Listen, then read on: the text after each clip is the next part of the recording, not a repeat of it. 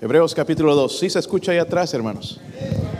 Sí se escucha ahí atrás. Les pregunto a los de atrás y me responden los de adelante. ¿Sí se escucha ahí atrás, hermana? Ok, bueno. Estamos al revés a veces, ¿verdad? Hebreos capítulo 2. Cuando lo tengan, digan amén. Amén. Es bueno ser salvo, ¿verdad, hermanos? Amén, ¿verdad, hermanos? Bueno ganar dinero, ¿verdad? Bueno comer, ¿verdad, hermano?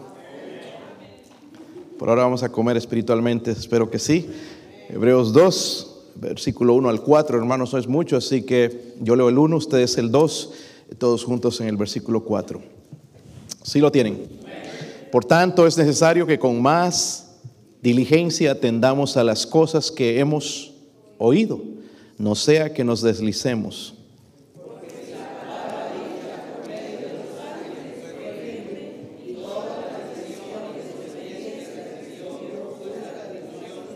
¿Cómo escaparemos nosotros si descuidamos una salvación tan grande, la cual habiendo sido anunciada primeramente por el Señor, nos fue confirmada por los que oyeron, testificando Dios juntamente con ellos con señales y prodigios y diversos milagros y repartimientos del Espíritu Santo según su voluntad? Mire, pasamos cientos de veces por este versículo, el versículo 1. Dice, por tanto, según lo que dijo en el versículo, el capítulo 1, es que, es que, hermanos, es algo que no hacemos. Dice, es necesario que con más que diligencia, o necesitamos diligencia en este asunto. dice, atendamos a las cosas que hemos oído, no sea que nos deslicemos. Padre, oro Señor en esta mañana, Dios mío, por su poder. El Espíritu Santo, Señor, ayude a su siervo, Señor. Soy un siervo inútil indigno, Señor. Eh, ruego, Señor, que me llene de su espíritu, me ayude a predicar este mensaje, Señor. Eh, lleno del poder, Señor, ayúdame a aplicarlo a la necesidad mía, a la necesidad de mi vida, Señor, a la necesidad de su iglesia, Señor, de cada creyente.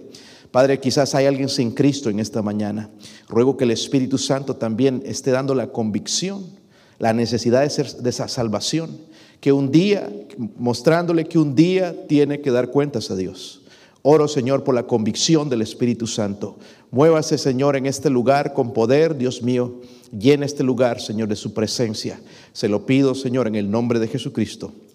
Amén. Pueden sentarse, hermanos.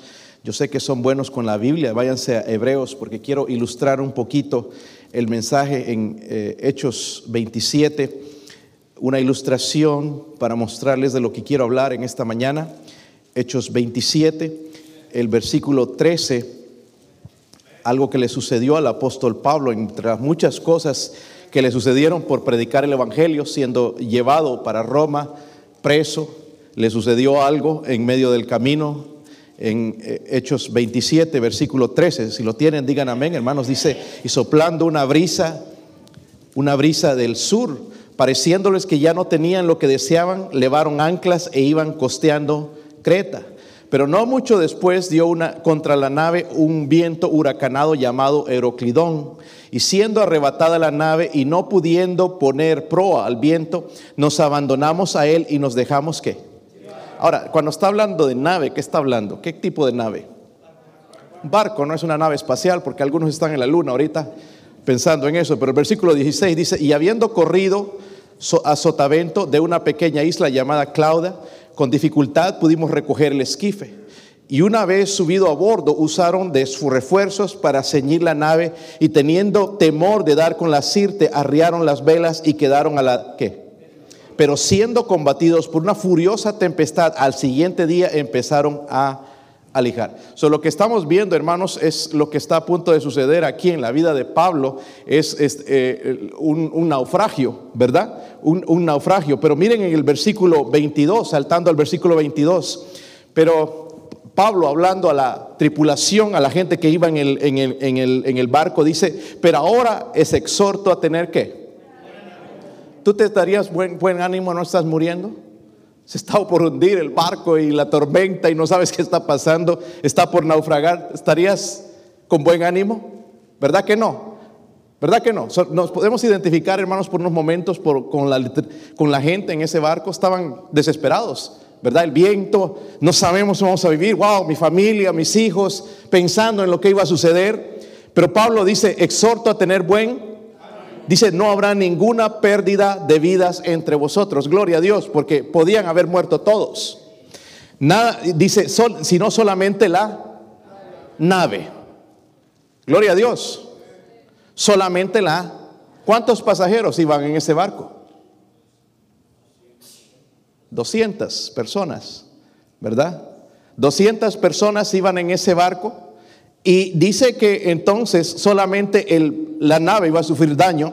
So de lo que estoy hablando, hermanos, es que la nave al final naufragó, ¿verdad? se fue a la deriva y es lo que quiero hablar, el camino a la deriva. Hermanos, si un barco no mantiene su curso, se va a dejar llevar por las corrientes. Lo que sucedió así, los vientos huracanados y se llevó el barco y fue destruido totalmente en pedazos. Lo mismo puede suceder con un cristiano, ¿verdad?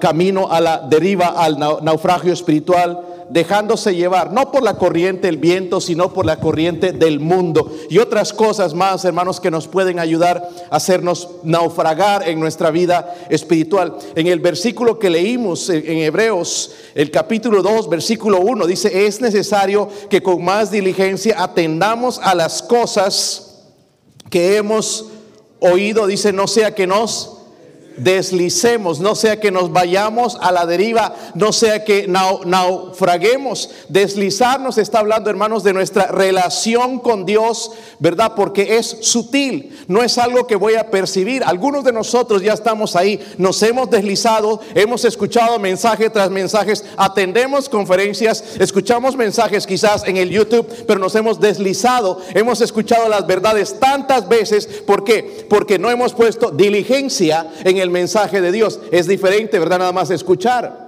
Pero otra cosa es poner diligencia en las cosas que hemos escuchado. So deslizarnos, hermanos, habla de la idea de ser arrastrados por la corriente, pero comienza con esto, negligencia.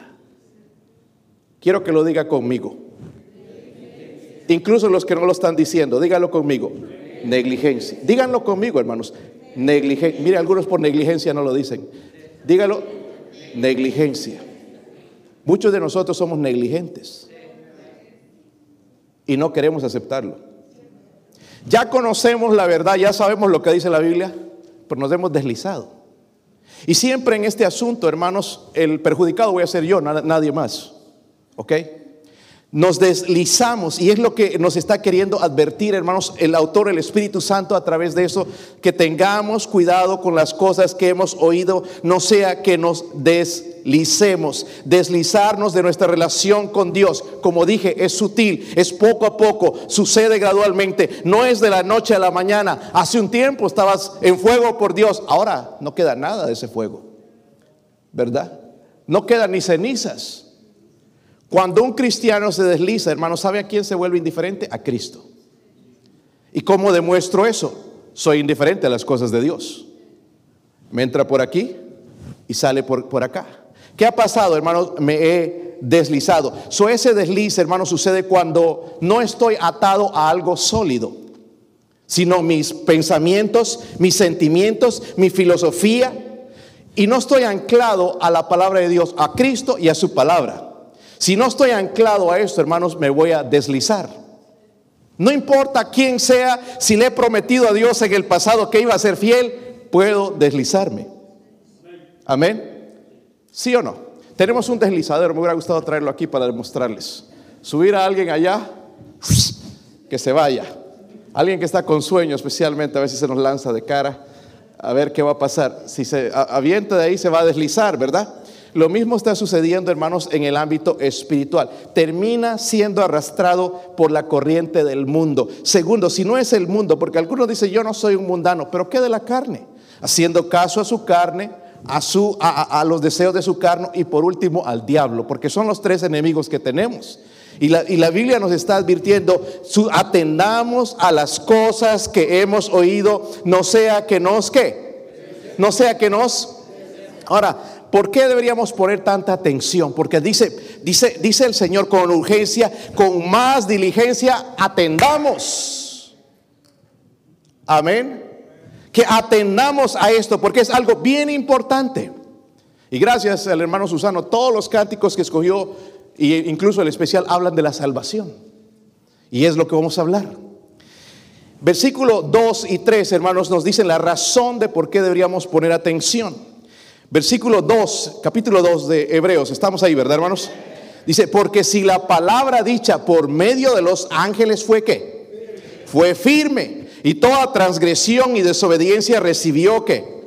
Justa retribución. Gloria a Dios por eso. Pero la pregunta aquí, el versículo 3, ¿cómo escaparemos nosotros al descuidar una salvación tan qué? Al descuidar, no dice al rechazar, se está hablando a los cristianos. Amén. Algunos han pensado eso que se pierde la salvación. No está hablando de perder la salvación. Si descuidamos, dice una salvación tan que tan grande. Eso la Biblia no solamente dice que hemos recibido la salvación. ¿Cuántos están contentos de ser salvos? Algunos no, ¿verdad? Los vamos a, hablar de la salvación, lo grandioso que es la salvación. Dice que hemos recibido salvación, la Biblia, ¿verdad? Pero no solamente dice, hermanos, una salvación, porque es tremendo hasta ahí, pero es una salvación tan, dice, tan, tan, ¿por qué es una salvación tan grande? No sabemos. Aquí nos dice por qué. Miren el versículo 3 otra vez. ¿Están ahí, hermanos? Versículo 3. ¿Cómo? Noten esa primera palabra. ¿Qué dice ahí? Escaparemos de la policía, de la migra. Gracias a Dios por Biden. Estoy bromeando. ¿Cómo? ¿Qué dice ahí? escaparemos. La primera razón, hermanos, por qué es una salvación tan grande es porque es lo que el hombre, la mayor necesidad del hombre. Díganlo conmigo, es la mayor necesidad del es la mayor no tienes, hermano, que ser muy inteligente cuando dice escapar. ¿Verdad? Si hay un incendio aquí, ¿qué harían?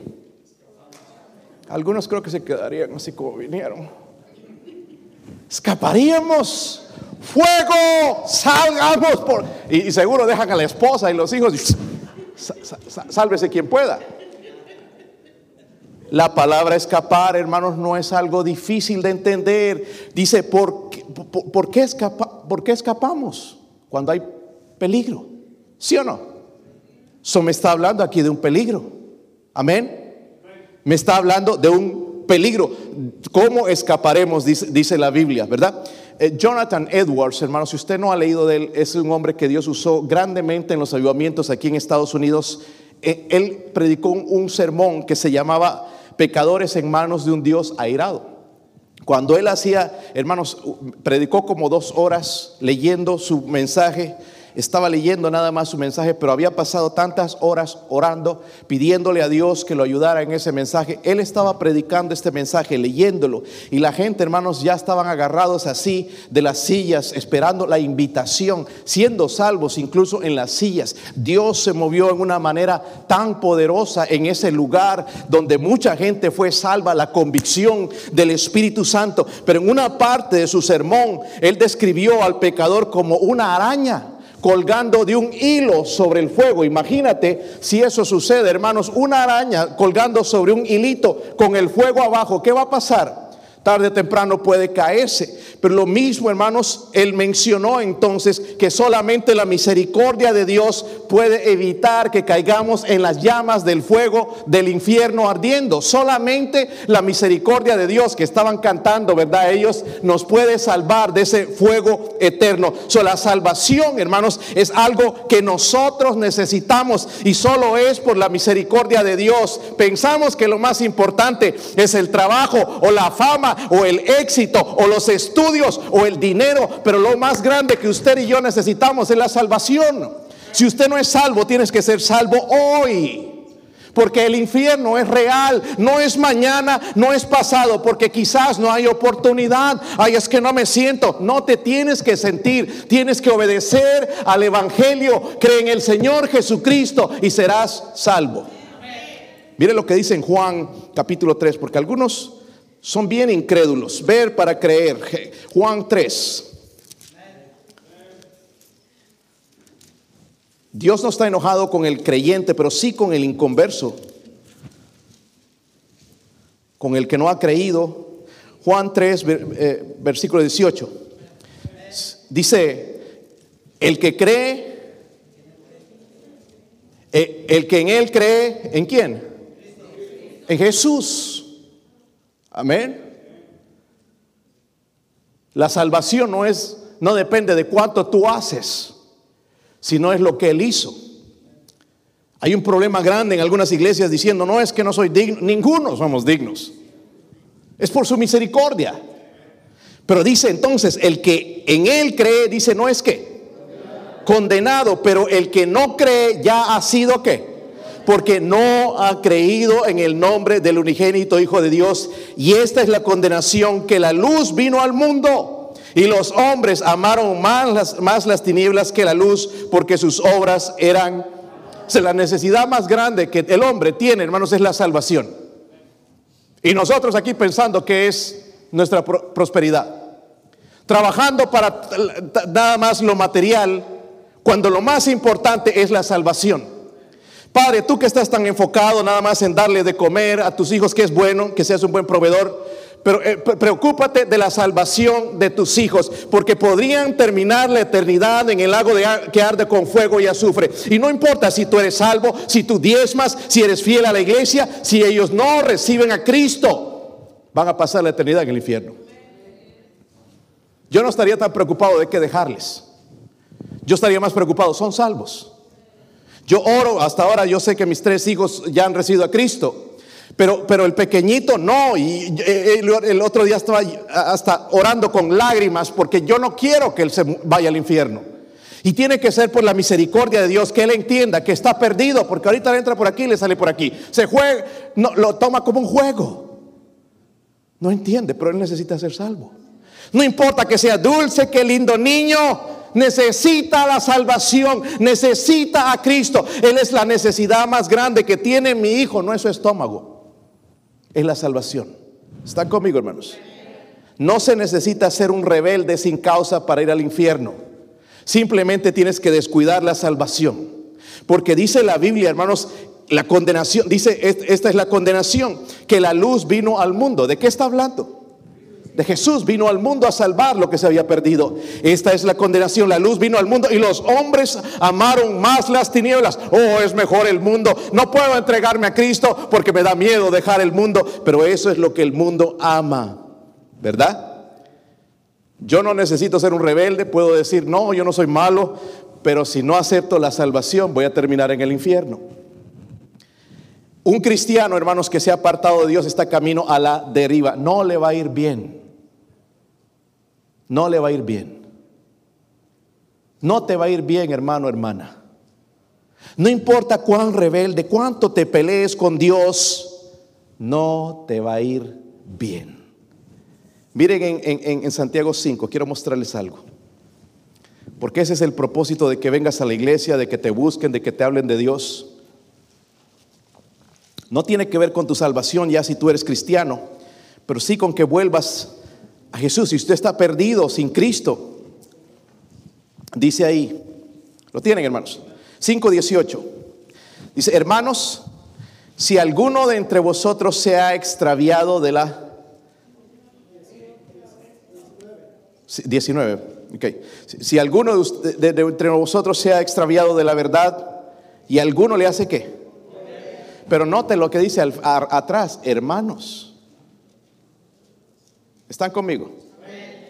Porque puede ser un hermano que se ha extraviado de la verdad. Amén. Si viene fielmente, corbata, vestido si es mujer, pero quizás está extraviado. Dice, si alguno de entre vosotros se ha extraviado de la verdad y alguno le hace, sepa que el que le haga volver al, haga volver al pecador del error de su camino, salvará de muerte un alma y cubrirá multitud de qué. Miren, el que se revela contra Dios y anda así, puede decir, ah, pues soy yo. Pero esto afecta a tu familia. ¿Verdad, hermanos? Si yo veo a mi esposa fría con las cosas de Dios, me afecta.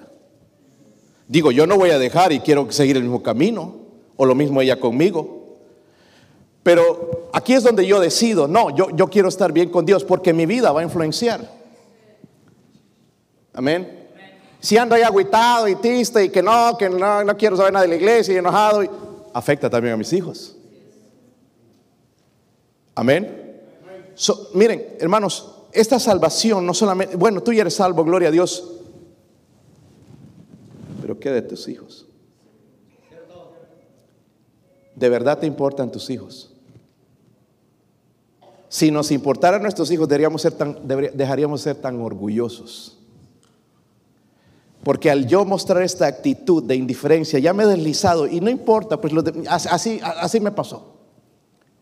Está afectando a tus hijos y sabes que va a afectar a los hijos de ellos. Y lo más probable es que los hijos de ellos ya no van a ser salvos. tu siguiente generación vas a tener una generación de gente que no conoce a Dios. Lo más importante, hermanos, que tenemos es la salvación. ¿Cuántos lo creen? Es la salvación. Un día, hermanos, todos estos eh, sufrimientos en la tierra van a pasar. Vamos a estar en el cielo, caminando en las calles de oro. Vamos a estar con el Señor. Pero mientras tanto, hermanos, no podemos tomarnos el lujo de desviarnos de ir a la deriva, de deslizarnos, de naufragar en nuestro cristianismo por la negligencia, porque somos negligentes. No nos podemos dar ese lujo, hermanos, especialmente ahora que hay tanta presión del mundo. ¿Se han dado cuenta? El diablo está trabajando como nunca, hermanos, porque el diablo mismo sabe que le quedan pocos tiempo. Pero el cristiano todavía no puede despertar. Está esperando que caiga un rayo enfrente de ellos para despertar cuando Dios dice que es necesario que atendamos a las cosas que hemos que. No a los rayos que caen o a las señales, sino a las cosas que hemos que. Hermanos, ¿y cuántas cosas hemos oído? Número 3, otra vez allá en Hebreos. Hebreos capítulo 2. Primeramente es la necesidad más grande de del hombre, ¿verdad? Es una gran salvación. ¿Por qué? Porque es la mayor necesidad de él. No es el dinero, hermano. Si, si sería el dinero, entonces Cristo no hubiera muerto. Y Dios ha dicho, trabajen, búsquense trabajos y trabajen y trabajen y trabajen. Pero Él murió por nosotros. Porque la necesidad más grande es la salvación del alma. En el versículo 3, otra vez, si lo tienen? Mire lo que dice ahí. Primero dice, ¿cómo escaparemos nosotros si descuidamos una salvación tan grande. Luego dice, la cual habiendo sido que anunciada primeramente por quién? Primeramente por So, miren, ¿por qué es una salvación tan grande? Primero es la mayor necesidad del hombre. Segundo, es porque es ofrecida por el Dios, por Dios mismo. Él la ofreció, habiendo sido anunciada primeramente por quién? Ahora, miren, hermanos, la Biblia se compara con la Biblia. Eso me lleva al contexto en el capítulo 1 de Hebreos, versículo 2. Están ahí, hermanos. Dice, en estos postreros días, podemos hablar de estos días donde vivimos nosotros. ¿Nos ha hablado por quién? ¿Por la iglesia? ¿El papa? ¿El pastor? ¿El sacerdote? ¿Por quién? Por el Hijo a quien constituyó, dice que heredero de todo y por quien asimismo hizo el universo, el cual siendo el resplandor de su gloria y la imagen misma de su sustancia y quien sustenta todas las cosas con la palabra de su poder, habiendo efectuado la purificación de nuestros pecados por medio de sí mismo, se sentó a la diestra en la majestad en las alturas. La Biblia dice que en los posteros tiempos nos iba a hablar por medio de quién? Miren, la oferta de la salvación está hecha por quién? Jesús. Amén. Jesús. Eso no depende de, mí, no depende de ti, no depende de una religión, depende de Dios. ¿Y quién la ofreció? ¿Quién la ofreció? Vayan a Juan 18, 10, 18, rapidito, hermanos. Me gusta esto, mostrando también a Jesús como Dios en, Juan 10, 18.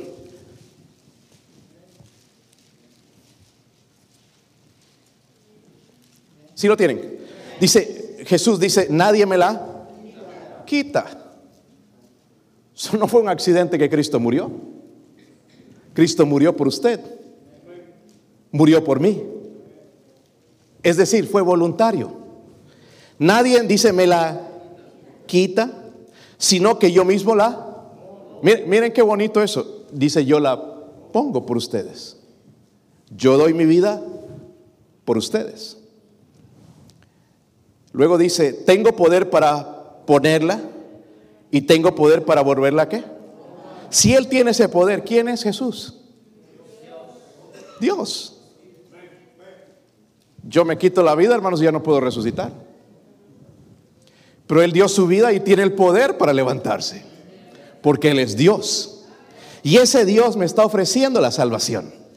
Él no quiere que nadie perezca, sino que todos procedan al arrepentimiento. No hay tal cosa, hermanos, de que Dios escogió a algunos. Cristo murió por todos. No importa quién eres, de dónde eres, Él murió por todos. Ahora, volviendo al, versículo 1 al cristiano en, en Hebreos 2, 1 dice, es necesario que con más diligencia atendamos a las cosas que hemos oído, no sea que nos deslicemos. Más adelante dice, ¿cómo escaparemos nosotros si descuidamos una salvación tan grande? Ahora, porque podemos descuidar la salvación. ¿Cuántos son salvos? Déjenme ver. 100% seguros. Gloria a Dios, ¿verdad? Si no puedo levantar, usted puede ser salvo hoy. Porque dice la Biblia, hermanos, ¿cómo escaparemos nosotros si descuidamos la salvación? ¿Cómo descuidamos? Porque ya somos salvos, ¿verdad? Vamos al cielo. ¿Sí o no? El otro día ah, el hermano Mario me dio la, referencia y qué privilegio tuve de conocer a esta señora ancianita y, está a punto de morir, está yendo a punto de, pasar a la eternidad. Y fui a visitarla y hablé con ella y cuando empecé a tocar el asunto de salvación, hermano, se desesperó, está conectada a oxígeno y todo, eh, está esperando morir. Y al hablar de la salvación, hermano, empezó su corazón a palpitar así. Y se puso bien nerviosa y la sobrina, que es enfermera, me dijo, súbele, súbele al, oxígeno. Ahí estaba yo al lado porque estaba al lado de su cama para poder hablar con ella y le subí al oxígeno porque se, puso tan con esto de la salvación. Si estás a punto, hermanos, de morir, mira, ahorita quizás estás muerto espiritualmente, pero al punto de morir vas a necesitar a Dios. Ahorita puedes andar con la cara de, de, toma 50 centavos y no me descambio, pero cuando, cuando, cuando estés por morir vas a necesitar a Dios. Vas a querer a alguien orando al lado de tu, de tu lecho de muerte. ¿Entiendes? Y esa señora estaba ahí, entonces le subí el oxígeno, súbeselo más. Y empezó a respirar ya.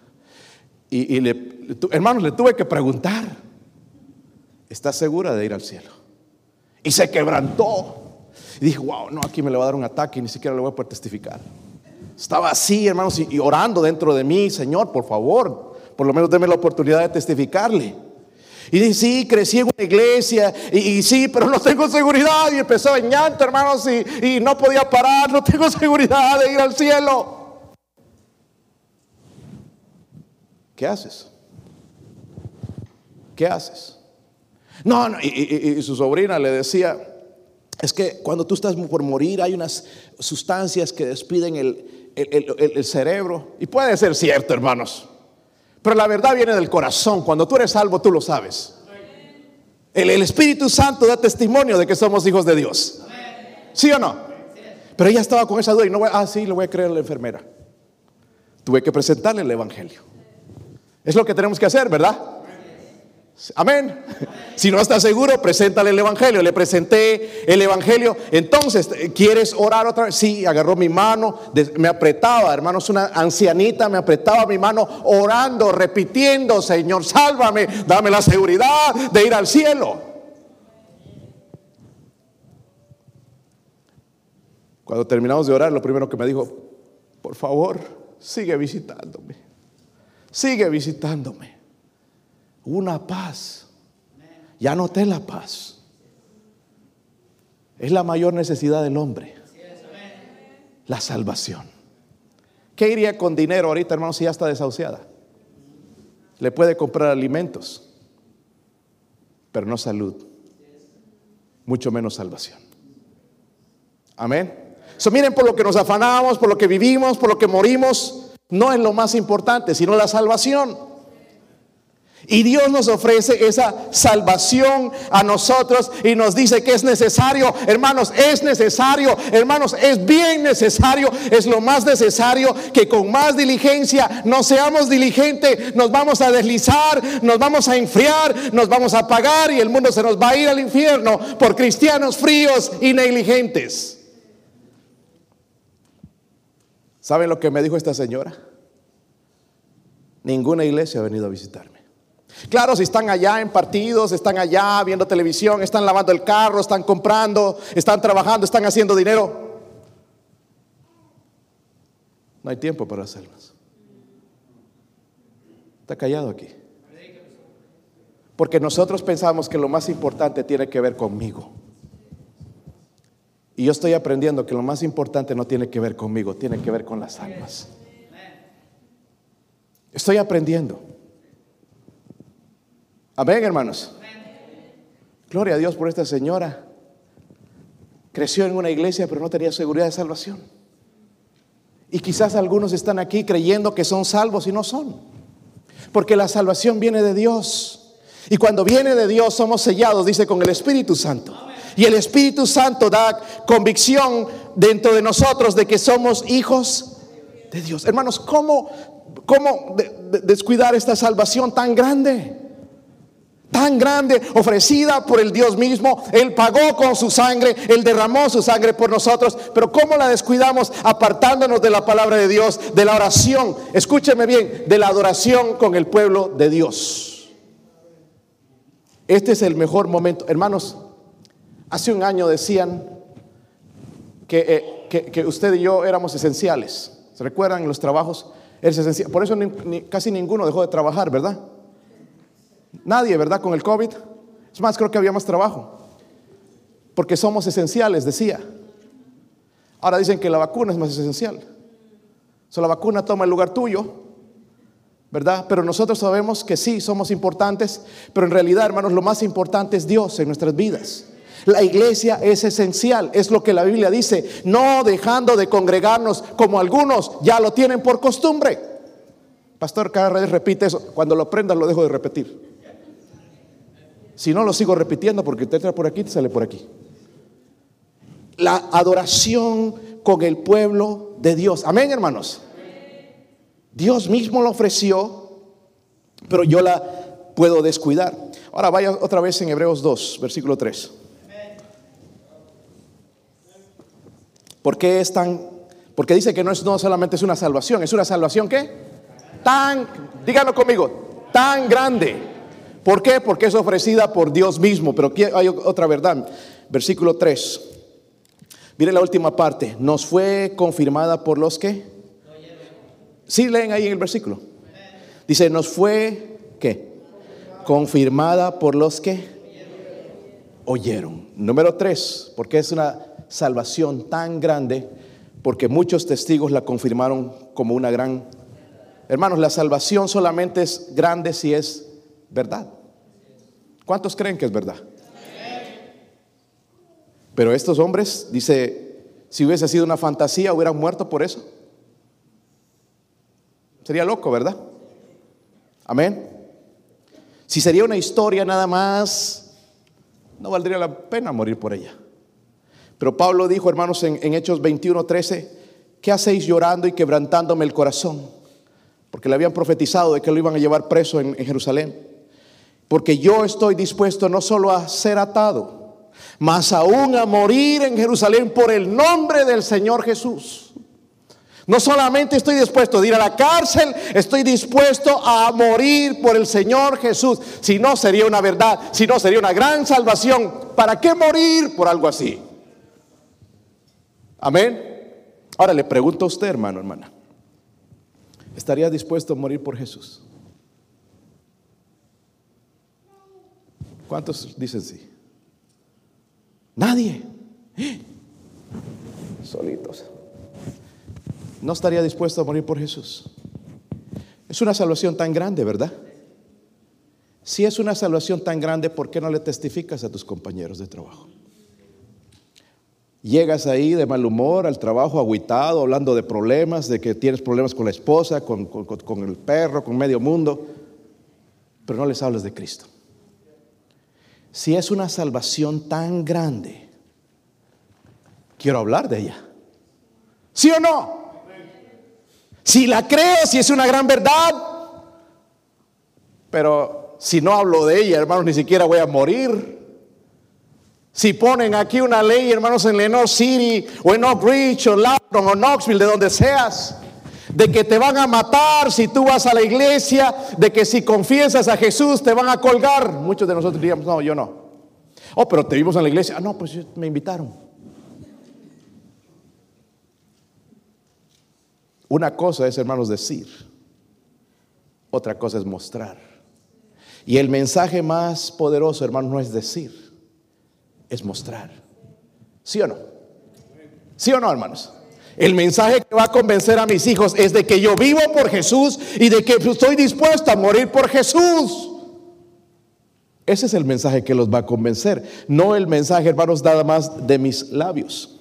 So, fue entonces en Hechos 7:60, porque Esteban fue el primer mártir cristiano. Obviamente Jesús murió, pero Él es Dios, ¿verdad? Que murió por nosotros. Pero después ya empezaron a haber persecuciones entre los cristianos y Esteban fue el primer mártir cristiano. En Hechos 7:60 él dice, puesto de rodillas, lo estaban a punto de apedrear por la causa de Cristo, clamó a gran voz, Señor, no les tomes en cuenta este pecado. Y habiendo dicho esto, dice, durmió. Miren cómo es para Dios la muerte. Durmió, como algunos se duermen en el servicio. Durmió, no murió, porque él sabía, estaba en la presencia de Dios en ese momento.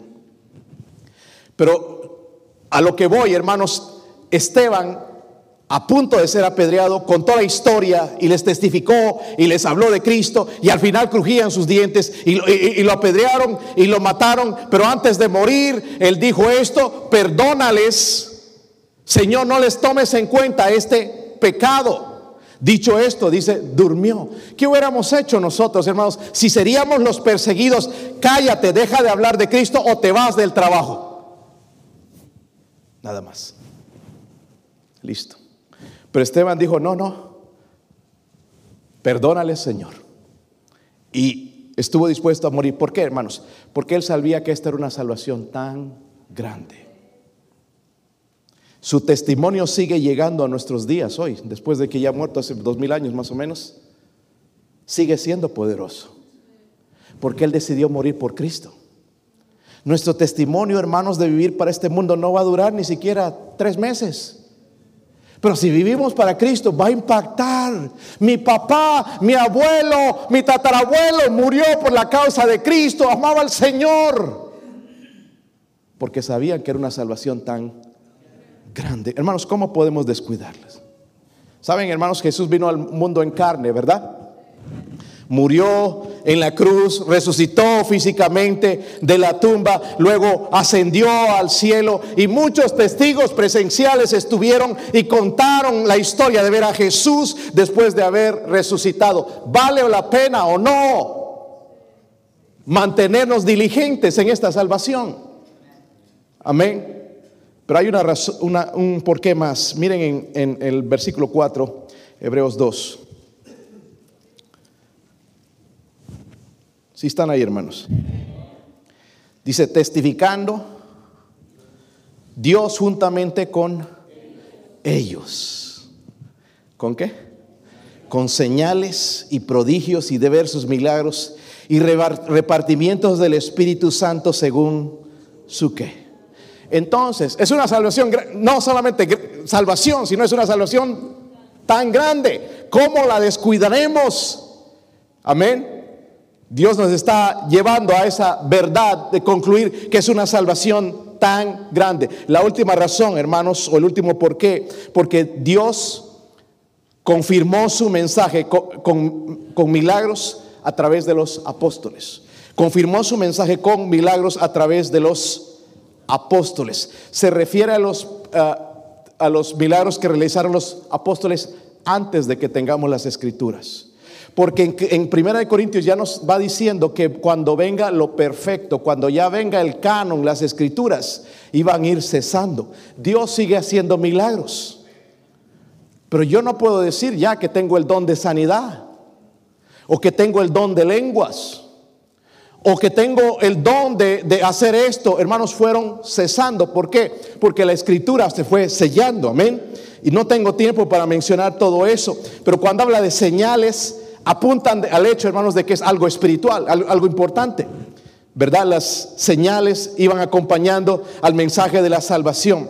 Por ejemplo, cuando un cojo es curado o un hombre muerto es resucitado, apunta algo más allá que ese simple hecho. Tiene que haber algo detrás de eso, no solamente sanarlo, tiene que haber algo detrás de todo eso, amén. Vamos a ver eh, algunos ejemplos, hermanos. Mire en Hechos 2, hablando de las lenguas, algo tan, tan controversial a, veces en los cristianos que no, no, pueden eh, creer en realidad la palabra de Dios. Hechos 2. ¿Están ahí, hermanos? Sí, están ahí, hermanos. La verdad que algunos vinieron en ganas. Así no me da ganas de predicar tampoco. Así voy a ir a tus fiestas, agüitado. Hechos 2, 1. ¿Están ahí? Cuando llegó el día de Pentecostés, estaban todos unánimes. ¿Cómo estaba la iglesia? Estaban unánimes y juntos y de repente vino del cielo un estruendo como de un viento recio que soplaba y el cual y se llenó toda la casa donde estaban sentados. Y se les eh, aparecieron qué? Lenguas repartidas como de fuego. Noten que el como de fuego es una símil, ¿ok? Eso, eso se usa en, eh, ¿verdad? Ahí como, como de fuego. Dice, asentándose sobre cada uno de ellos. ¿Y fueron qué? Todos llenos del Espíritu Santo y comenzaron a hablar en otras lenguas según el Espíritu les daba que hablasen. Moraban entonces en Jerusalén, miren, judíos, varones piadosos de todas las naciones bajo el cielo.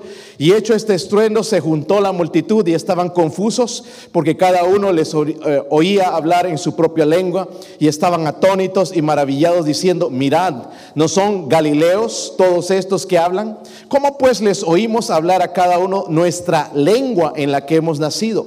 Partos, medos, elamitas y los que habitan en Mesopotamia, en Judea, en Capadocia, en el Ponto y en Asia, en Frigia, en Panfilia, Egipto y en las regiones de África, más allá de Sirene y romanos aquí residentes, tanto judíos como prosélitos, cretenses, árabes, les oímos hablar en nuestras lenguas las maravillas de qué? De Dios. Miren el milagro que sucedió aquí. Había un servicio allá y comenzaron a hablar en lenguas, como si comenzáramos aquí, hermanos, a hablar en lenguas. Pero no es como pavo. Eso no es lenguas. La palabra lengua significa lenguajes. Porque la misma Biblia, el contexto me dice, aquí hay gente árabes, hay, hay, gente de Egipto, hay gente de Panfilia, de Frigia, hay gente de todo lado. Y dice, les oímos hablar en nuestro propio idioma lo que pasó, hermanos, y miren el versículo 21 lo confirma. Esto no va para sacarle las ideas que tienen algunos de que para ser espiritual necesitas hablar en lenguas, no, no hay tal cosa. Dice, todo aquel, dice que invocar el nombre del Señor, ¿qué? El propósito de estas lenguas era de que esa gente que visitaba, como aquí en Estados Unidos, viven hispanos, viven europeos, viven de todo lado, asiáticos, y un americano quiera llevar el mensaje a gente que recién ha llegado, necesita hablar su idioma. Y allá estaban esta gente y Dios quería salvarlos. Entonces les dio a los apóstoles, a los discípulos, el don de lenguas y pudieron comunicar el mensaje para que ellos sean salvos. Dice, todo aquel que invocar el nombre del Señor será qué? Salvo. Ese, es un milagro. Pero lo, lo que está detrás de esto, hermanos, la gran salvación. ¿Están conmigo? No perdamos eso de mente, la gran salvación. Detrás de ese milagro estaba el propósito de Dios de qué? De salvar al mundo, amén. De salvar por medio del Evangelio. Miren en Hechos 3, vamos a ver algunos milagros que, hizo, Dios a través de los apóstoles. Si están ahí, hermanos? Aquí hay otro milagro. Dice, Pedro y Juan subían juntos al templo a la hora novena, la de la y era traído un, hombre cojo de nacimiento a quien ponían cada día la puerta del templo que se llama la hermosa. La puerta se llamaba así. Para que pidiese qué? Limosna. Él no iba a adorar a Dios, no podía entrar. Dice, pidiese limosna de lo que entraban en el templo.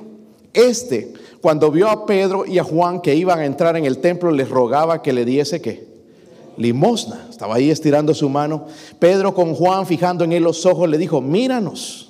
Entonces él estuvo atento a ver cuántos sacaban de los bolsillos. Estaba mirando los bolsillos a ver cuántos sacaban. Dice, ¿qué versículo estamos? Esperando recibir de ellos, dice algo. Mas Pedro dijo, no tengo plata ni oro, pero lo que tengo te doy. En el nombre de Jesucristo de Nazaret, levántate y anda. Ahí está el milagro. Mire, pero no se quedó así. Dice, tomándole por la mano derecha, se levantó y al momento se le afirmaron los pies y los... Aquel que no podía caminar, ahora podía caminar. Qué milagro, ¿verdad? ¿Sí o no? Tremendo. Y, y sucedió el milagro. Entonces ya podía hablar, entrar al templo a adorar a Dios. Dice, versículo 8, y saltando se puso, se puso a saltar. Y dice, y anduvo y entró con ellos donde. Mire, la primera cosa que una persona salva hace es buscar a Dios. En el templo dice, andando y saltando, ¿y qué? Aquí debería haber fiesta espiritual cuando nos reunimos. Cuando cantamos en los especiales, debería ser una fiesta espiritual a traer tus penas, desgracias y tristezas. Eso se llama egoísmo, hermano. Aquí se viene a adorar a Dios. Y si te traes tu cara larga, ya tú con Él, pero deberíamos venir a adorarle. Es lo que sucedió con este hombre. Mire todo lo que está detrás de este milagro. Y dice, miren esto, todo el pueblo le qué?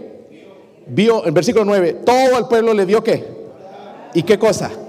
ya está dando testimonio. Pero miren, el versículo 10 nos muestra la razón. Y le reconocían que era el que se sentaba a pedir limosna a la puerta del templo de hermosa y se llenaron de asombro y espanto porque le había, por lo que le había que. Detrás de todo esto, hermanos, después hubo también otras personas que buscaron a Dios. Este hombre fue sanado y dijeron, ¿no era aquel el cojo? No es aquel el borracho, el drogadicto, no es aquel el mentiroso. Ahora miren, está en el templo, está alabando a Dios. Algo ha hecho Dios con él. Yo quiero eso que ese hombre tiene también. Lo que estaba detrás, hermanos, no era el milagro, sino la salvación. La salvación. Otro ejemplo, porque algunos todavía no creen. Hechos 5. Hay mucho en el libro de Hechos, pero nada más voy a mencionar algunos. Hechos 5, versículos 10, 12. ¿Están ahí? Antes hay un milagro más que no voy a mencionar de Ananías y Zafira, pero en el versículo 12 dice, dice ahí, y por la mano de los apóstoles se hacían qué? Muchas señales y prodigios en el pueblo y estaban todos unánimes en el pórtico de Salomón. De los demás ninguno se atrevía a juntarse con ellos, mas el pueblo los alababa grandemente y los que creían en el Señor aumentaban más gran número así de los hombres como de mujeres, tanto que sacaban los enfermos a las calles y los ponían en las camas y lechos para que al pasar Pedro, a lo menos la sombra cayese sobre algunos de ellos y aún de las ciudades vecinas, muchos venían a Jerusalén trayendo enfermos y atormentados de espíritus inmundos y todos, todos, no algunos, todos eran qué? Porque tenían el poder de Dios, pero detrás de todas esas sanidades estaba el que creyeran en Jesús. Amén. Yo he ido a testificar a gente y me dice, no, sí, yo creo, el Señor me sanó. Qué bien que lo sanó. Pero en realidad te sanó el alma, porque eso es lo principal. Podemos estar, hermanos, con una salud de toro e ir al infierno. Y podemos estar todos decrépitos, así como que parece que están enfermos hoy ir al cielo si el Señor nos salva. ¿Verdad?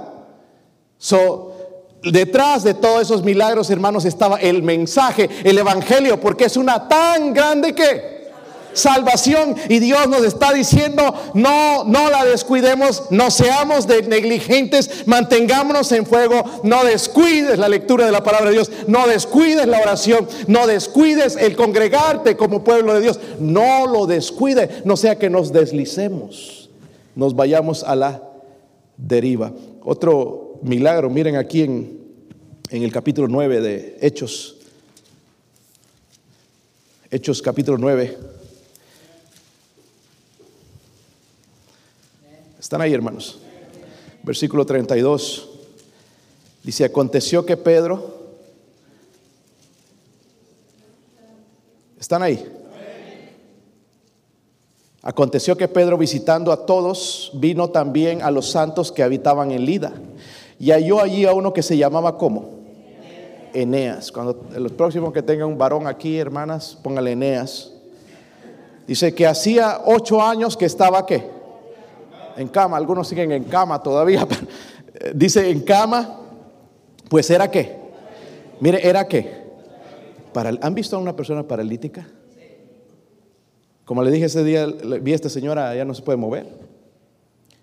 Para ir al baño necesita ayuda de la enfermera, de alguien, no puede depender por sí misma. Pero gracias a Dios que tiene ahí a su sobrina que la está ayudando. No puede moverse. Nosotros tenemos el privilegio de entrar caminando y salir caminando. ¿Sí o no? Nos vamos a subir un carro y después caminamos otra vez. Nuestras piernas se pueden mover. Podemos saltar si queremos, ¿verdad? ¿Sí o no? Qué privilegio, pero este era paralítico. estamos en el versículo, ¿qué? 34. Dice ahí, y le dijo Pedro, Eneas, Jesucristo te sana. Levántate, haz tu cama y enseguida se levantó. Dice, y miren, miren esto, y le dieron qué? Todos los que habitaban en Lida y en Sarón, los cuales sé qué. Ahí está, miren, es una gran salvación. Los milagros fueron resultado, hermanos, o el propósito fue salvar almas, de que la gente creyera ese mensaje tiene poder, tiene que ser verdadero, sana, pero también debe salvar el alma. El, el mensaje detrás, hermanos, era la salvación del alma. Amén. Gloria a Dios cuando Dios sana a alguien. Qué privilegio ver algo así pero no es lo más importante. Amén. Siempre va a haber gente enferma alrededor de nosotros, pero nosotros como cristianos podemos hablar a todos el mensaje de salvación. ¿Acaso no nos sanó espiritualmente? ¿Se recuerdan cuando estábamos enfermos? Bueno, algunos parece que están enfermos hoy también, pero ¿se recuerdan, hermanos, espiritualmente? No teníamos ganas de venir a la iglesia. Puro mundo, las cosas que mirábamos, las, cosas que, el lenguaje que te, la boquita. ¿Recuerdan esa boca? Sucia y palabra que salía, wow, quedaba uno espantado, ¿verdad? Nos sanó. Y ahora si se nos sale algo, uy. El Espíritu Santo. No, hijo, no se habla así. No que nos regaña, pero ya nos da convicción. Amén nos sanó espiritualmente. Y ese era el mensaje. Hay otro mensaje, eh, otro, otra sanidad más adelante. Miren el versículo 36. Versículo 36. Si están ahí, hermanos. Había entonces en Jope una discípula llamada ¿qué? ¿Dónde vieron el acento? Tabita, que traducido quiere decir qué? Aquí si tienen una hija, una hija le ponen Dorcas, ¿ok? No sé si se van a burlar de su nombre o no, pero Dorcas, esta dice, abundaba en buenas obras y en, mira, igual que nosotros, buenas obras y limosnas que hacía. Y aconteció en aquellos días, enfermó y murió. Están ahí, hermanos. Dice, después de ser lavada, la pusieron en una sala y como Lida estaba cerca de Jope, los discípulos oyendo que Pedro estaba allí, le enviaron dos hombres a rogarle, no tardes en venir a nosotros. Levantándose entonces Pedro eh, fue con ellos y cuando llegó la llevaron a la sala donde la rodearon todas las viudas llorando, mostrando las túnicas y los vestidos que Dorcas hacía cuando estaba con ellas. Parece que Dorcas era bien querida y murió. Entonces, ¿están ahí? Siempre son buenos los entonces, pero ¿por qué en la Biblia? Sacando a todos, Pedro, seguro se querían quedar algunos, se puso de rodillas y ¿qué hizo? Y volviéndose al cuerpo dijo, Tabita, levántate. Y ella abrió los ojos y al ver a Pedro se qué. Y él dándole la mano la levantó entonces, llamando a los santos y a las viudas, les la presentó viva. Esto fue notorio en toda Jope y muchos que, muchos creyeron en él Señor, el mensaje detrás de tan grande salvación es eso, la salvación del alma del ser humano. Estábamos perdidos por el pecado, pero Él vino a salvarnos. ¿Por qué es tan, tan grande salvación, hermanos? Justamente por eso, porque ese mensaje fue acompañado por milagros hechos por los apóstoles. La Biblia nos dice, ¿cómo escaparemos si descuidamos una salvación tan grande? La agarramos. Es una salvación tan grande, ¿verdad? No solamente es grande, hasta ahí sería tremendo. Salvos del infierno, no tenemos que ir a ese lugar porque lo merecemos. ¿Sí o no? Cuando oro al Señor, Señor, yo no merezco ese lugar. Pero gracias, Señor, porque es una herencia que yo no merezco por tu amor, por tu misericordia.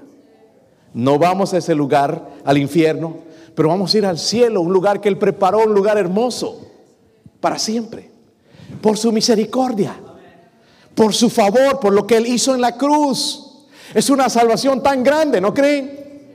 ¿Cómo la descuidamos? Ya estamos deslizando, ya no le estamos diciendo a muchos del amor de Cristo, de que esa salvación es para todos, todos la necesitan. Les contaba a los jóvenes, hermanos, hoy, el día jueves que fuimos a la actividad de jóvenes en Mount Pisgah, encontré con un, miembro de la iglesia, Mount Pisgah, él, ya estaba bien anciano, eh, fue veterano de guerra en el Vietnam, bajito, pero bien, eh, eh, bien, yo cuando lo conocí, hermano, estaba un poquito apartado del Señor, medio duro, pero hoy vi otra persona y se acercó y me abrazó y hablamos un buen rato y empezamos. Y, es cierto que cuántas almas, porque el pastor Walsh le cuenta las almas son salvas aquí. Y, es cierto que fueron salvos tales y sí, fueron salvos, gloria a Dios. Y sabes que yo me, me, me, empezó a contar, me he puesto una, una, algo en mi vida de estar tocando 100 puertas. Tocaba 50, pero ahora toco 100 a la semana. 100, imagínense. No, no, no es asistente del pastor, no, no es asistente del pastor, no es diácono tampoco, un laico. Pero Dios puso en su corazón, o más bien Él obedeció al Señor, tocar 100 puertas a la semana. Y entre eso me dice, pues fui a esos, estábamos hablando de los lugares en Oak Ridge que, que pienso visitar y, los que estamos visitando. Y cuando hablé de esos apartamentos, él mencionó, oh, yo fui a esos apartamentos hace cierto tiempo y le, toqué la puerta de la oficina de la, de la encargada, la, manager, y, le dije, voy a entrar aquí a repartir folletos solito a, este, a estos apartamentos. Y la empleada le dijo, no. Ok. Si hubiese sido yo, le estaba hablando a los jóvenes del enojo, me hubiera enojado. Pero él se quedó tranquilo. Y como dije, está bajito, entonces la miró así. Entonces tú vas a ser responsable. Sí, yo voy a ser responsable. Y la señora quedó con comisión. ¿Responsable de qué? De todas esas personas que van a ir al infierno. Entonces lo dejó entrar. Y empezó a tocar puertas. ¿Saben por qué ese hombre cree que es una salvación tan grande? Que si esas personas mueren van a ir al infierno. ¿Dónde está nuestra carga, hermanos? Porque andamos, no tenemos ni derecho a andar aguitados, ni, ni, deprimidos, ni apartados del Señor. Cuando es una salvación tan grande. Tú y yo no merecemos ser salvos. Pero Él nos ha dado esa salvación tan grande y la estamos descuidando. Nos estamos deslizando. Algunos hermanos como resbalín están yendo hacia abajo. pronto están por caer en un pecado bien grande si es que ya no han caído. Es, pecado apartarse de Dios, pero ya un pecado de inmoralidad. Si es que no están ya, pecado de inmoralidad. Es lo que sigue. Subemos entonces, hermanos, ¿por qué es una salvación tan grande? Primeramente por... Porque es la mayor necesidad de qué? Del hombre, es ofrecida por Dios mismo también muchos testigos confirmaron, ellos creyeron que era una verdad. Y por último, Dios confirmó su mensaje a través de los milagros por medio de los apóstoles. Quiero dejarles con esto, contar la historia de este. Había un granjero aquí en los Estados Unidos, él era incrédulo, no, creía en Jesús. Según creía en el diablo, pero no creía en Jesús. Y murió, tenía posesiones, una granja grande, tremendo todo, y en su muerte, pues ahí aparecen los familiares, ¿verdad? Para reclamar las cosas. Pero para sorpresa de todos, él dejó en su testamento, dejó escrito, dejo todo al diablo. Dejo todo al diablo. Entonces el juez dejó todo al diablo. ¿Cómo honramos la memoria de este tipo? dejo todo al diablo, amargado. Entonces el juez se rascaba la cabeza. ¿Cómo? cómo? Dejamos, porque hay que honrar, ¿verdad? Si la ley es justa, vamos a tener que dejarle esto al diablo. ¿Cómo se lo dejas? Entonces rascándose la cabeza sin poder dormir el pobre juez hasta que salió con algo. Y dijo, lo que vamos a hacer es esto. Su granja, pues es hermosa, miren todo cómo lo tiene bien cuidadito. Ya no vamos a cortar más el pasto. Miren la casa bien bonita, no, la vamos a tocar. Vamos a dejar que se pudra, que se empiece a caer. En otras palabras, estaba dejando, diciendo, vamos a descuidar todo. Amén. Es como nosotros nos entregamos también a lo mismo, no haciendo nada. Una persona que ha escuchado ¿qué tiene que hacer una persona para ir al infierno? Nada. Cuando se hace la invitación, no tiene que responder. ¿Qué tiene que hacer un cristiano, hermanos, para no crecer? No hacer absolutamente nada. Cruzar los brazos, escuchar, sí, otro mensaje, y no hacer absolutamente nada. Si tú no estás haciendo nada, estás camino primeramente a la deriva, naufragio espiritual. ¿Podríamos meditar en eso por unos minutos? Vamos a hacer una invitación. Vamos a ponernos de pie. Mi esposa va a tocar algo en el piano.